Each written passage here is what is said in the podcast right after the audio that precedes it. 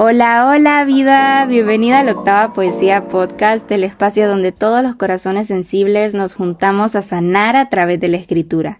Mi nombre es Blanca Quiñones y puedes decirme Vi, Vida, Blanca, como tú quieras y me encantaría ser tu nueva amiga, hermana, confidente del Internet.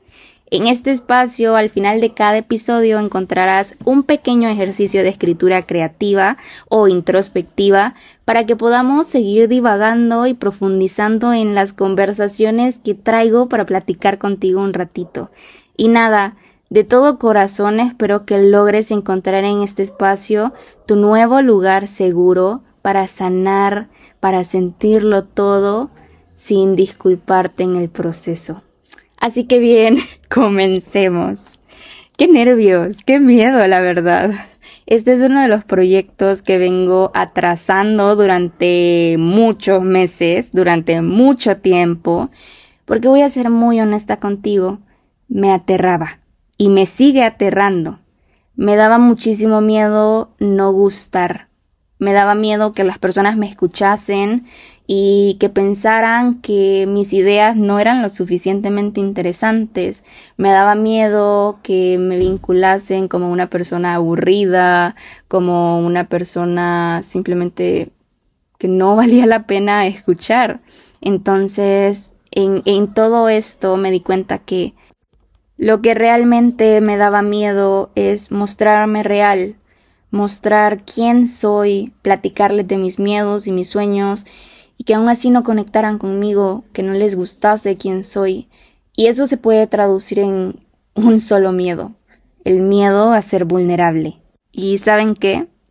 Dije, no voy a dejar, no voy a permitir que el miedo tome las riendas de este carro. No voy a permitir que el miedo tome las riendas de este hogar. Así que, ¿qué mejor manera de, de, comenzar este espacio que hablando de ese miedo, hablando de la vulnerabilidad? Hoy vamos a platicar un poquito sobre el arte de ser vulnerable. Pero, ¿qué significa ser vulnerable? A mí me gusta pensar en la vulnerabilidad como esta decisión constante de ser con el otro. Y cuando digo ser con el otro, me refiero a ser nuestro yo real, ese yo que somos cuando estamos en la comodidad, en la intimidad de nuestra habitación y nadie nos ve. En ese momento donde no tenemos que aparentar, donde no tenemos que crear una falsa versión de quienes somos. Eso es ser vulnerable, es mostrar ese yo real a la otra persona, incluso con miedo, incluso con vergüenza, incluso sintiendo culpa o terror ante lo que la otra persona pueda pensar de mí, de lo que la otra persona pueda pensar de quién soy. Pero obviamente no es tan sencillo como se escucha. Me encantaría que así lo fuera, pero así como la vulnerabilidad es esto hermosísimo que te permite conectar con otras personas, también es tremendamente complicada de vivir. ¿Por qué? Porque no estamos acostumbrados a ser nosotros mismos. Hemos crecido en una sociedad que nos hace pensar que para encajar tenemos que ser otra persona, que para ser aceptados, para pertenecer, tenemos que moldear el quién somos.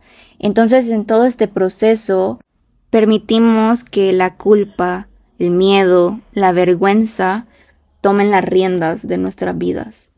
A veces, en muchas ocasiones, dejamos de mostrar nuestra esencia, eso que nos hace ser nosotros, por vergüenza, por pensar que qué pasa si no le gusto lo suficiente a la otra persona, qué pasa si no lleno la expectativa de la otra persona, si no soy lo suficientemente buena, si no soy lo suficientemente inteligente, bonita, educada, lo que sea. Nos hemos acostumbrado tanto a llevar máscaras ante los demás que al vernos al espejo ni siquiera reconocemos nuestro propio rostro. Es tan triste pensar que en muchas ocasiones no podemos ser nosotros mismos porque ni siquiera sabemos quiénes somos. No nos damos el espacio para conocernos, para saber cuáles son esos miedos, cuáles son nuestros sueños, qué es eso que nos mueve el piso, lo que nos aterra, lo que no nos deja dormir. Y obviamente, si no lo conocemos, no podemos mostrárselo a los demás, porque para estar con el otro, para ser con el otro desde una conexión vulnerable, profunda y genuina, tenemos que primero dar el paso de autoconocernos, de autocomprender lo que hay en nuestro mundo interior.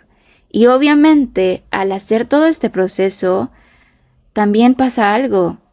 Puede ser que no vayamos a gustarle a la otra persona.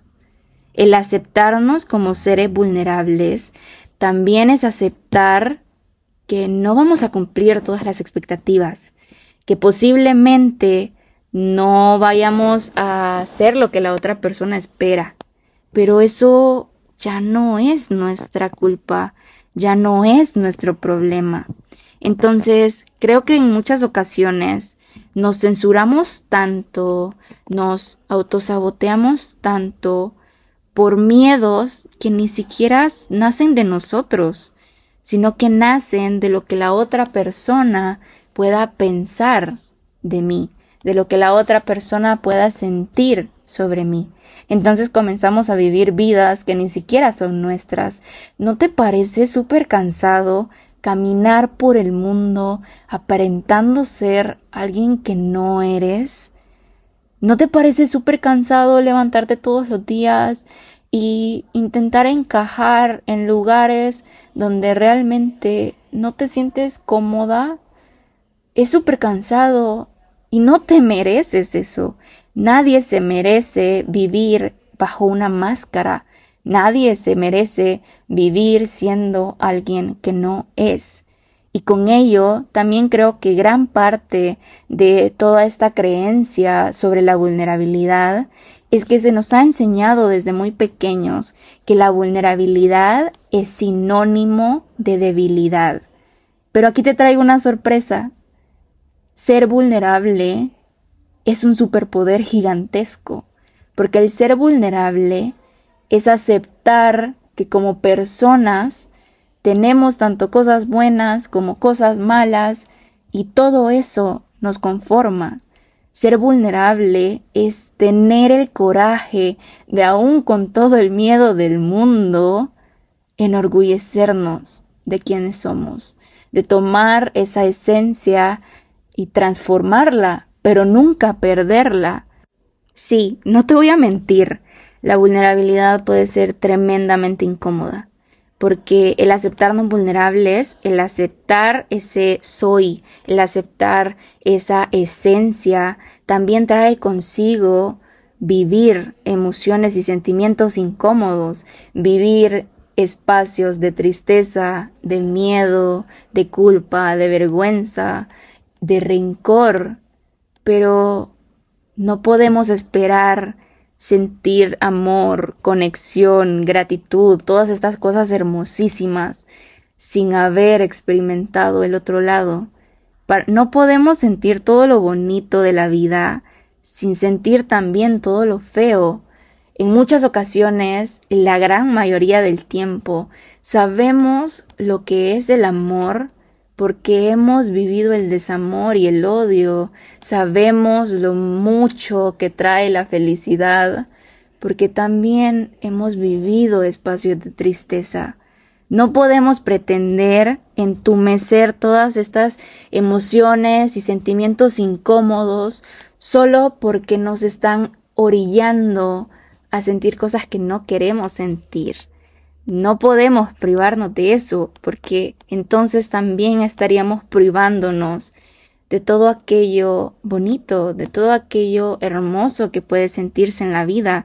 Y con ello quiero decirte que sí, que la vulnerabilidad es difícil, que el aceptarse vulnerable no va a suceder de la noche a la mañana, pero a veces para crecer necesitamos abrazar esa incomodidad, necesitamos salir del lugar cómodo en el que estamos para replantear todos esos espacios que nos conforman, para replantearnos como individuos, pero también para replantear nuestras amistades, nuestras relaciones interpersonales, si realmente están conectadas con mi esencia, si realmente estoy ahí por validación, porque tengo miedo a no gustar en otros espacios o estoy ahí porque genuinamente quiero estar ahí.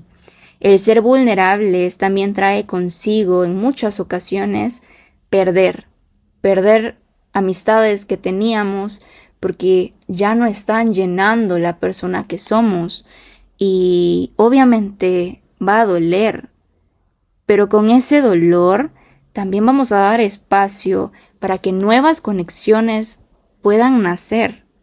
La vulnerabilidad nos trae una gran oportunidad de conexión. La única manera de crear relaciones interpersonales profundas es siendo vulnerable, es hablando de todo aquello que nos da miedo, es hablando de todo aquello que nos mueve el corazoncito y que nos hace sentir mariposas o que nos hace sentir paz. El ser vulnerable es hablar de esas intimidades que muy probablemente nos aterra decir en voz alta, pero es la única manera para que otra persona pueda realmente conectar con nuestra esencia, que pueda conectar con nuestra energía, me rehúso a seguir pensando que la vulnerabilidad es sinónimo de debilidad, cuando en realidad es un superpoder, es un sexto sentido que me ha ayudado a conectar con otras personas desde la raíz, desde aquello que nos hace ser humanos. Y obviamente con el ser humanos aceptamos que no todo es blanco y negro, también hay una escala de grises enorme, que no somos perfectos y que tenemos errores.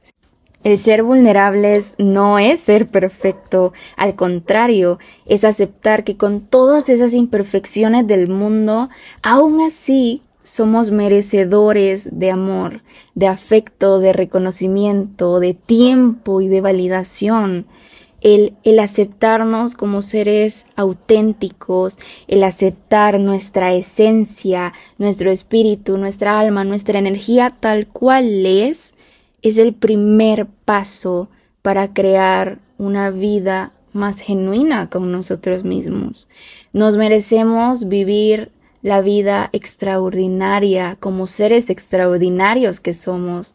Somos seres tan únicos que merecemos vivir esa vida única desde diferentes experiencias, desde diferentes perspectivas de vida, pero al fin y al cabo lo más importante es sentirnos cómodas, cómodos, cómodes con la vida que estamos llevando, con el proceso que estamos llevando a cabo.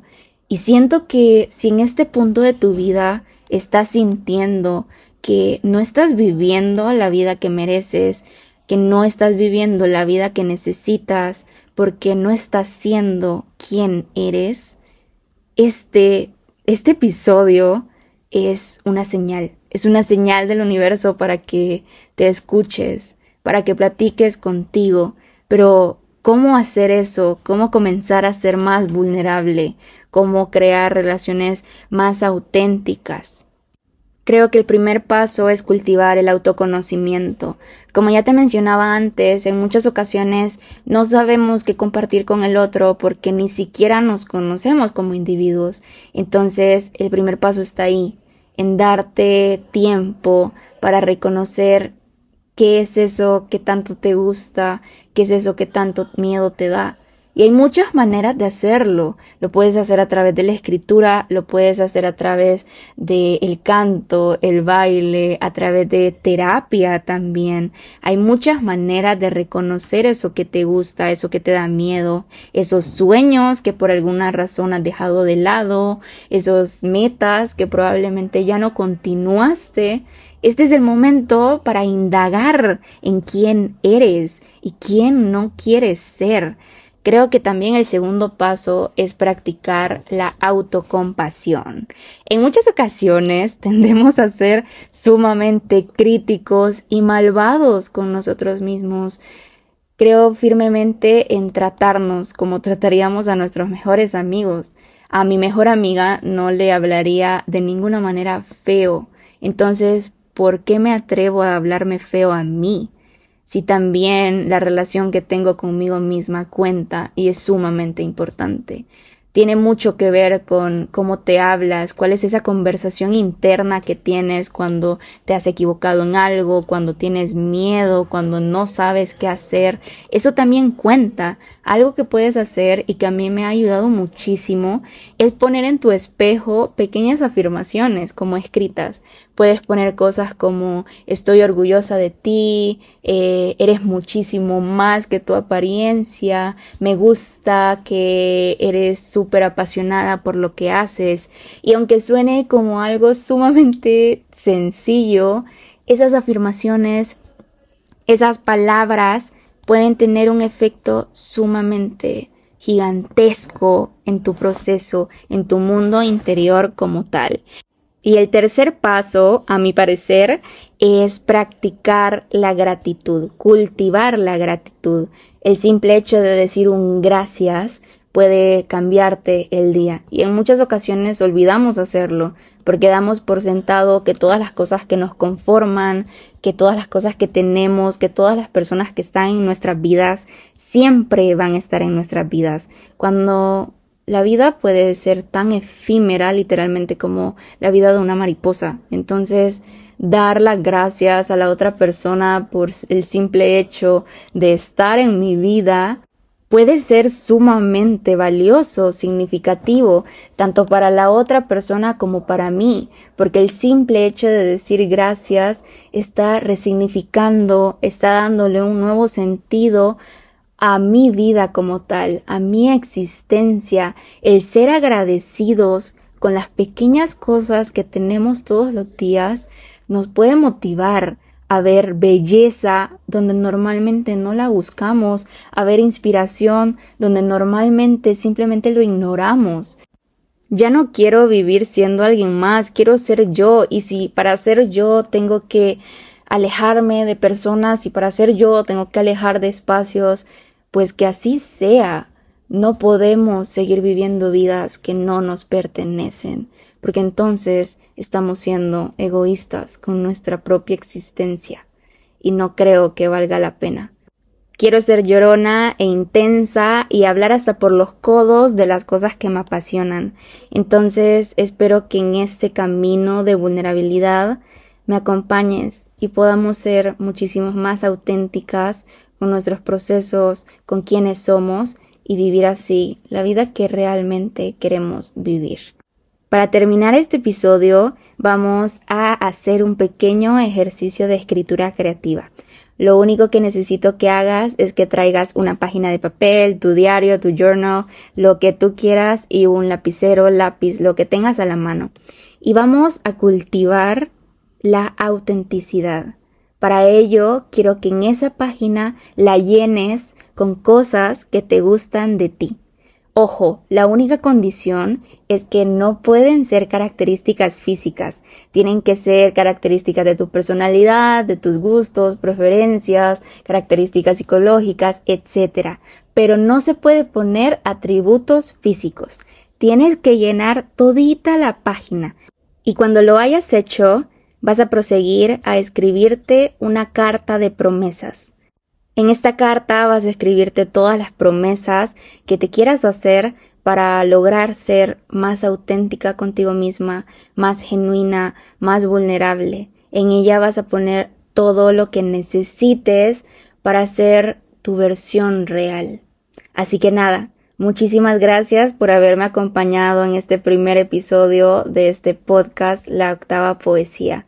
Espero de todo corazón que algo de lo que haya dicho haya resonado en ti y si quieres conocer un poquito más de lo que hago, de quién soy, puedes seguirme en Instagram como la octava poesía y en TikTok como blanca.quinones, también en Twitter como la octava poesía y ahí nos vamos a estar escribiendo, nos vamos a estar leyendo y sobre todo acompañando.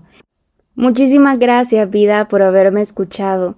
Espero que este sea un camino larguísimo para que podamos sanar juntas.